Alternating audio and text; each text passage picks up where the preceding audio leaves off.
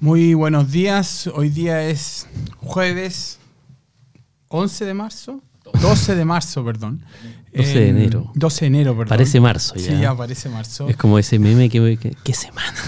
Ese, bueno, estamos a lunes. O- Claro. o- o- Y estamos aquí con nuestro invitado Sebastián Rías para hablar de la contingencia y lo que está pasando. Y el tema yo creo que nos convoca hoy día es lo que empieza después de lo que se aprobó ayer. Para los que nos escuchan, se aprobó la reforma constitucional Mm, que habilita el nuevo proceso constituyente, que parte hoy día ya, Claro. porque los partidos tienen hasta el 6 de febrero. El 6 de febrero vence el plazo para inscribir las candidaturas.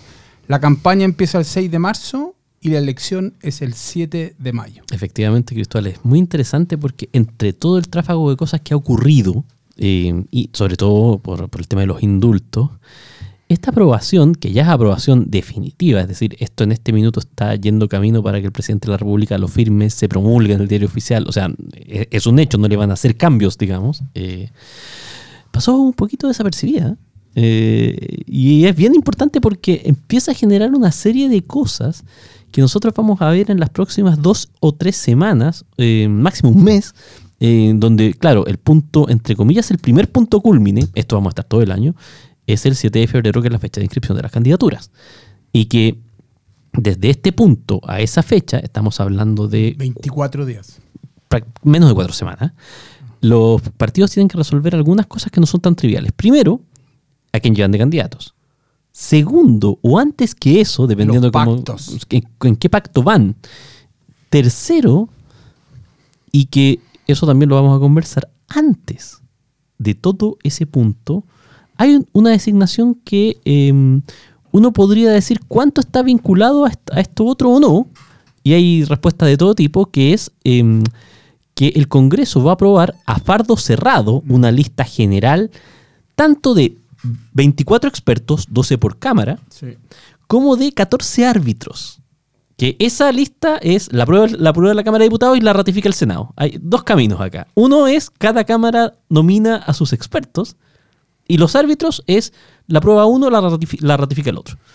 Eh, y de nuevo, empezamos a ver esto. A ver, ¿te acuerdas que en algún minuto, eh, hace algunos años, cinco años, un poco más, eh, la palabra cocina había caído bastante en... era una mala palabra. Eh, bueno, ahora resulta que, buena o mala palabra, vamos a vivir un Masterchef de la política en las próximas cuatro semanas, porque no hay forma, o, o dos, porque no hay forma de que esto, Cristóbal Luneus, no se zanje con negociación, con cálculo, en un minuto donde además, y eh, solamente para, para cerrar, donde, o sea, para partir donde terminamos la semana pasada, enfrentamos un escenario totalmente nuevo para los partidos, que es el del voto obligatorio. Nunca, una, nunca ha habido una elección de candidatos Sí. con voto obligatorio. Nunca. Y eso no es trivial. Sí. A ver, desmenucemos este puzzle por parte. Partamos por lo que tú dices, los 24 expertos. Em, yo creo que no va a ser una votación, yo creo que se va a ir y venir. Pienso un poco en la elección del presidente y el vicepresidente de la convención, Sí. Que se propusieron nombres, se votaron, está bien, había una lista, pero al final la gente no juntaba la lista y los nombres fueron cambiando. Yo no creo que esto vaya a ser em, Claro. de a una. Ahora, Además, se pide que sea paritario.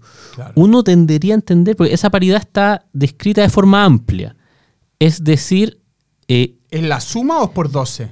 ¿Es en cada yo- cámara yo lo o que es en total?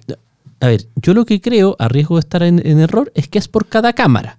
No es necesariamente que cada, cada lote tenga que tener, o sea, si- sino que lo que salga de la los- lo que salga de la Cámara de Diputados debieran ser 6-6 y lo que salga del Senado debieran ser 6-6.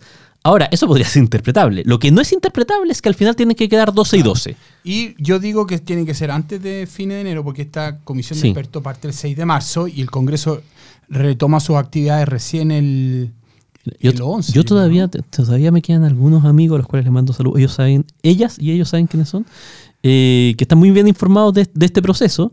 Y ellos me dicen que probablemente la lista de expertos debiera votarse no la próxima semana, La sino que la siguiente. Es la última de enero. Estamos hablando, claro, es la última semana, es la última semana de enero. Esto estamos hablando, por lo tanto, eh, no de inmediato, pero sí de todas maneras antes de la nominación receso. de los candidatos De y antes del receso legislativo. De todas maneras, nominados los expertos, viene en febrero, una semana después, la publicación de las listas y los pactos. Claro. Y lo que sabemos hoy día, lo que sale en la prensa, es que parece que en la derecha van a- habrían dos listas, republicanos y RNUDI y Evópoli. No está claro todavía qué pasa con el partido de la gente, pero tengo Claro. entendido que trataría de entrar en esa misma lista. No sé si eso va a suceder. Y pareciera que en la centroizquierda van a haber dos listas. Una que va a ser eh, a pro dignidad más el Partido Socialista. Y habría una lista de DC, PPD, Partido Radical y Partido Demócrata. Es que aquí está. Y ahí, claro, y lo único que falta es que Amarillos dijo que no iba a participar, no iba a tener lista porque no, no se han formado como partido. a mí este, este minuto el que más me gusta de Cristóbal Uneos porque entra todo en ingeniería electoral. O sea, eh, en el fondo acá la jugada, la jugada simultánea es la siguiente. Eh, estamos con una perspectiva de corto plazo y una perspectiva de mediano plazo. Yo creo que nadie aquí hoy día está con perspectivas de largo, larguísimo plazo. Eh, la de corto plazo es que las colectividades tienen que tratar de optimizar cuántos, per- cuántas personas pueden meter a la convención. Tenemos 50 cupos. Ya no es lo que era en la convención constitucional, eh, que eran 155. En este nuevo consejo van a ser 50. Por lo tanto, es, eh, por lo tanto meter a uno tiene mucho valor. Sí. Eh, y los partidos que tengan mayor representación, probablemente, probablemente, si uno conoce algo, que sé yo, un partido que tuviera 10 eh, sería récord, como digamos, y, y tendría mucho poder. Eh, y probablemente en la derecha, RN y la UDI están apostando esas cifras, pero en la izquierda es mucho más difícil. Uno no ve a alguien que, que vaya a tener esos números. Uno ve probablemente, y lo mira en el Senado, que quien le vaya muy bien en ese mundo podrá tener 6. Y eso ya sería extraordinario, digámoslo así. Pero es como optimizan. El PS, por ejemplo, eh, y es entretenido. Aquí ustedes, ustedes pueden leer todo- todas las partes de las negociaciones, como más, si lo quieren así, ideológicas, eh, cuánto me conviene ir con cada uno desde el punto de vista de lo que yo pienso, pero acá, al final del día, y, y Cristóbal tú lo sabes esto, la calculadora manda. Eh, probablemente el Partido Socialista, el cálculo que tiene que estar haciendo es, me conviene más ir en una lista con apruebo dignidad, donde ellos me pueden sumar votos que yo no tengo, o me conviene ir en una lista con el PPD, P- Tengo con- entendido que esa discusión ya está zanjada. ¿Ya? Y el Esa buena social- información. Y el Partido Socialista iría con, con Dignidad. Son parte de un mismo gobierno, se sienten partícipes, que no es la situación del, del, del PPD. Entonces yo creo que la pregunta es si el PPD va a terminar con el socialismo democrático o va a terminar con el Partido Radical y la ADC. Y si uno mira la prensa, lo que salió diciendo la presidenta del PPD, ¿no es cierto?, es que habrían dos, dos listas. Claro, y en fondo acá la pelea, de nuevo, volvemos a una lógica eh, que parece muy chistosa, pero es la pelea del binominal. Eh, obviamente hoy día con, con- con matices, pero el principal adversario en este escenario que tú me estás comentando es tu compañero de lista. O sea, tu, compañ- tu, co- tu- tu lista contrincante interna, por decirlo así, no tu compañero de lista. Ese es mi error. Es decir, la puja en cada circunscripción sería probablemente si saca más votos la lista de apruebo dignidad más PS o la otra lista. Porque eso se van a llevar uno seguro, digámoslo así. Claro. Eh, y efectivamente, claro, eh, uno podría presumir que bajo este escenario eh, es probable que la derecha tenga, eh, tenga la predilección, o sea, la lista más votada en prácticamente todo el país, lo cual no es menor, porque hay, hay lugares donde eso te da premio y te da un premio importante, pero eso también está matizado por cuánto pueden sacar republicanos que no sabemos y por cuánto puede sacar el partido de la gente que tampoco sabemos. Eh, hay algunas pistas de que eh, el número que pueden sacar entre ambos es no menor. Eh, estamos hablando de que yo- a mí por lo menos no me sorprendería que entre ambas colectividades sumaran un 15 o sumaran un 20% Claro. de la votación total. No es despreciable, estamos hablando de... mm, Y, y- y por el sistema capaz que eso no se refleje en la cantidad de, eh, de consejeros que elijan. Pueden elegir menos que eso, pero ya es un factor suficientemente disruptivo para que tal vez esto se netee y quede en algún grado en un empate. Eh, yo a la gente razonable que le, que le he visto hacer proyecciones, digamos, y, y- y que trata de hacer la proyección más allá, digamos, de, de su corazoncito político, apuntan a que este escenario debiera ser favorable para la derecha y que es probable que la derecha tenga mayoría, digamos, o, o al menos, digamos, tenga los 25, 25 o los 50, que, es- que sería muy lógico que tuviera la mitad.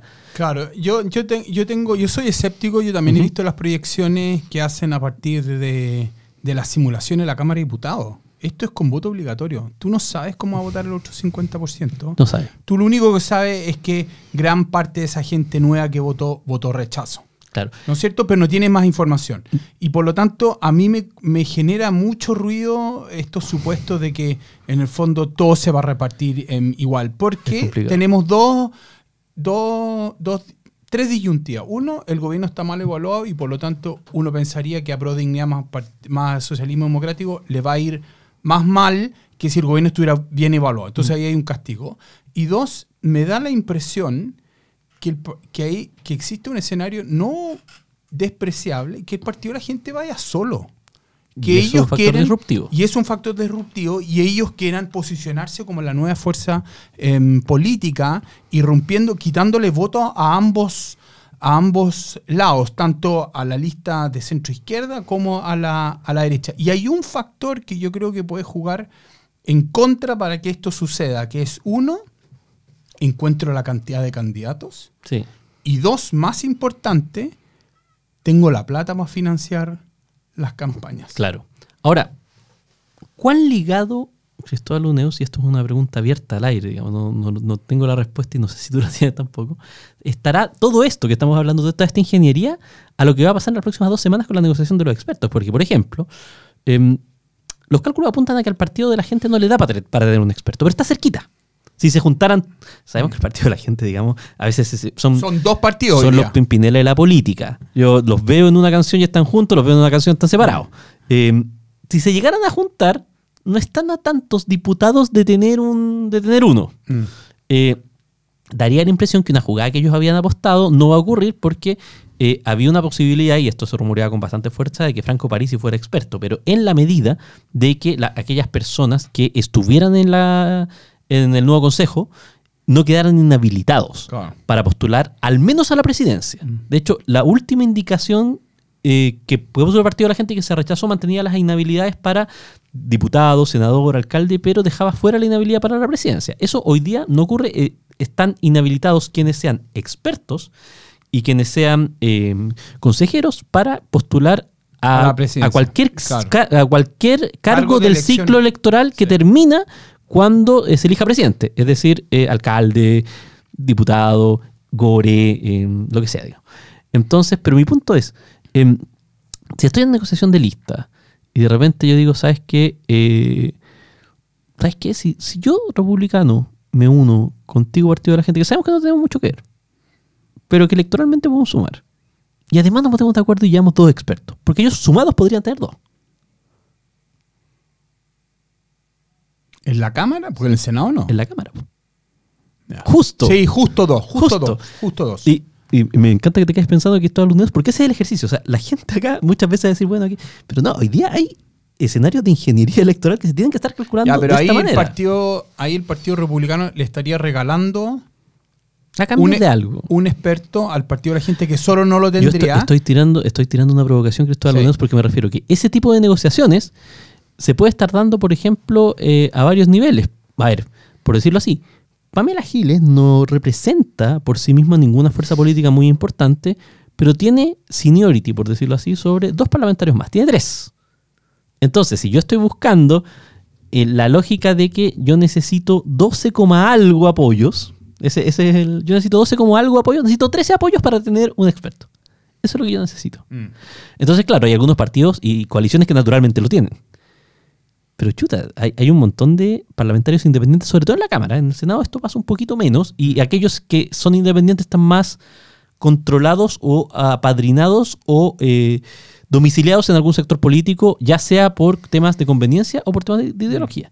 Pero en el mundo de la Cámara esto es fascinante. O sea, yo creo, mi, apuesta personal es que nosotros podemos tener uno o dos expertos que no estemos viendo quiénes son.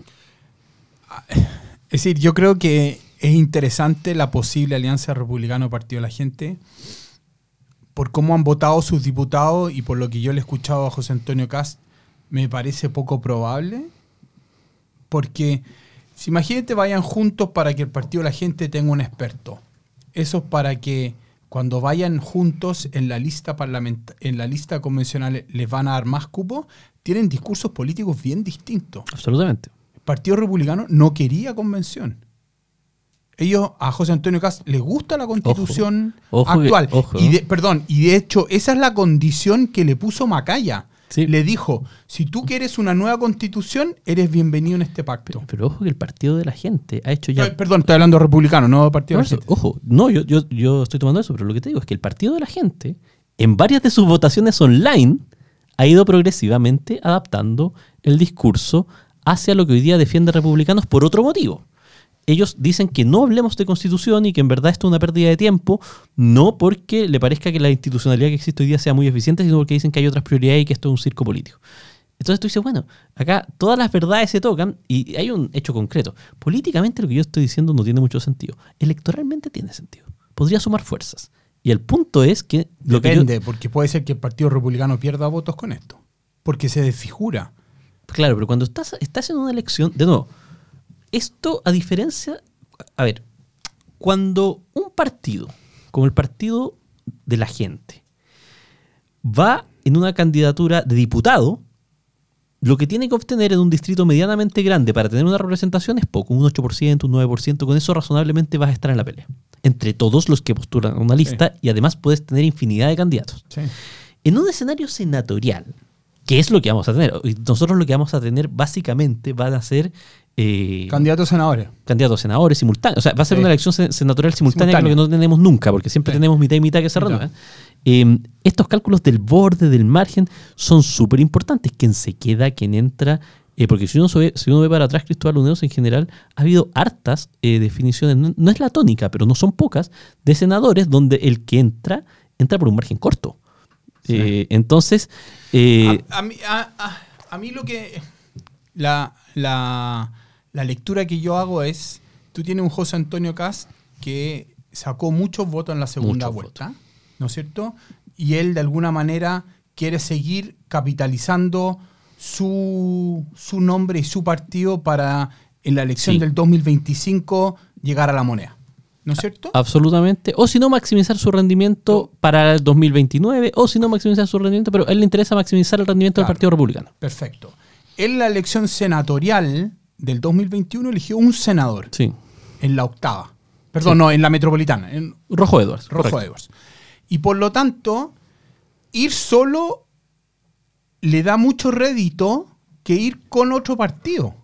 O sea, Porque le potencia más su marca propia, sobre todo si le quiere ir a quitar votos a la derecha que está desencantada con esta discusión de la nueva... o sea, mira, mira, le, Constitución. le voy a robar pega a Decide Chile, que creo que lo harán muy pronto seguramente, y si no, tenemos que hacerlo juntos. Pero vamos del norte a sur muy rápido, por ejemplo. En Antofagasta, claramente el Partido de la Gente tiene una posibilidad de sacar un, un- un consejero, digámoslo así, porque es un lugar histórico que le ha ido bien a París y Pero que- y que... es con voto obligatorio. Pero podría. Pero no estoy pensando, estoy pensando si es que uno ve para atrás, donde uno, entre comillas, podría decir.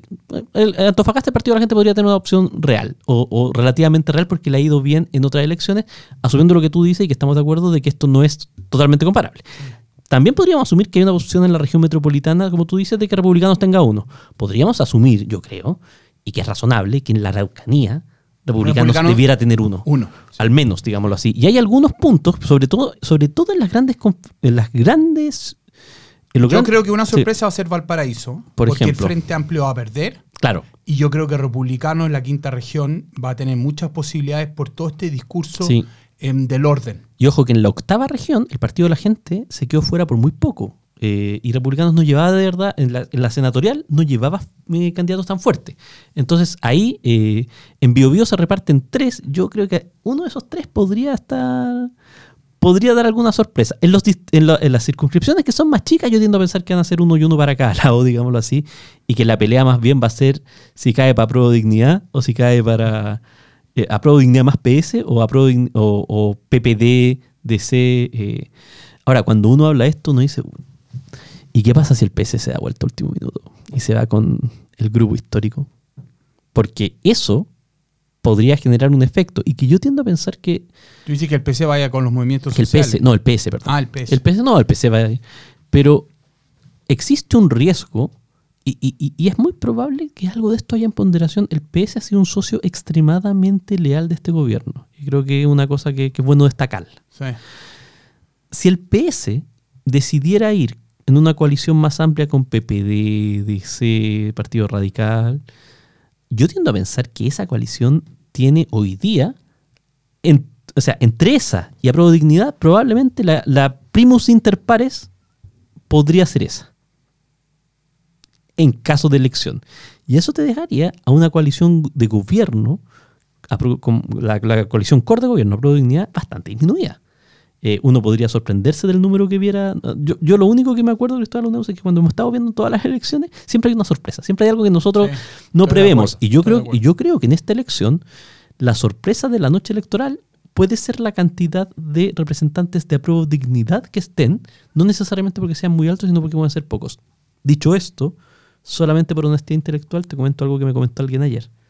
Decía, bueno, es impresionante que pese a todo lo que ha pasado, la aprobación sigue en 25. Sí. ¿Es un voto duro? Es un milagro. Eso, eso, pero, pero Yo creo que es un voto duro. pero llega a porque si es, si es un voto duro, eso son muy buenas noticias y eso podría hacer que esta coalición core le fuera mejor de lo que uno piensa. Yo no lo creo, pero está sobre la mesa. Ahora, eso lo vamos a hacer en poquito tiempo más. Yo, yo veo difícil que el Partido Socialista no vaya con la pro dignidad el año que se cumplen 50 años de golpe. Yo creo que eso va a, mar- eso va a marcar una parte del Porque proceso. ellos se sienten intelectual e ideológicamente más cercanos a pro dignidad, están con las mismas banderas que la bandera del PPD y la, y la DC. Entonces yo creo que ahí es all in pensando marcar una pauta para el 2025, para el 2029. Y yo creo que la gran pregunta es quiénes van a ser las figuras y los candidatos de los pactos, porque aquí influye mucho la calidad del candidato y quién es. Yo te recuerdo la elección senatorial en la región Mm. metropolitana el, 20 el 2021 en diciembre. Fue la que es hoy día presidenta del Partido Socialista. Paulina Banovich. No salió elegida porque, entre otras razones, Campillay se llevó todos los votos de la izquierda sí, y fue elegida como 15%. senadora independiente. Y- y- Entonces sí, yo creo que figuras específicas pueden dar vuelta al marcador de manera muy importante. Efectivamente. De hecho, a ver, uno, uno de, las, de, las- de- de los temas que uno escucha eventualmente dando vuelta es la posibilidad de que haya una superfigura que vaya a la elección.